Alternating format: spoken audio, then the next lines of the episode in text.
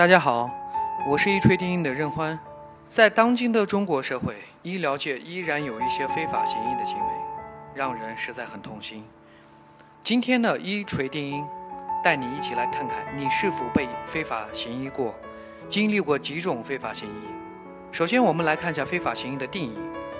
根据相关法律规定，非法行医是指未经卫生行政部门批准，擅自开办医疗机构行医，或者未取得医师执照而行医的行为。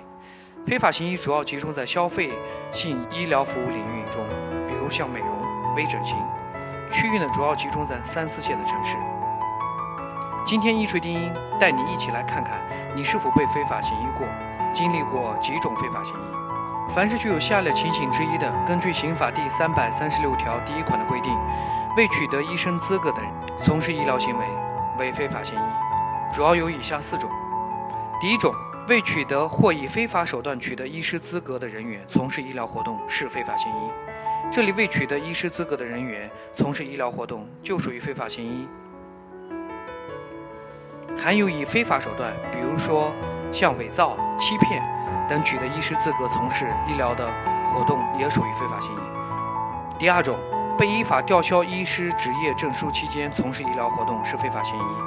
这里具体指医务人员违反了《执业医师法》第三十七条的规定，被吊销医师执业证书，在此期间该人员不能从事医疗行为。如果从事了，就属于非法行医。第三种，未取得乡村医生执业证书从事乡村医疗活动是非法行医。根据《乡村医师法》作出的特别规定，未取得乡村医生执业证书中的人员。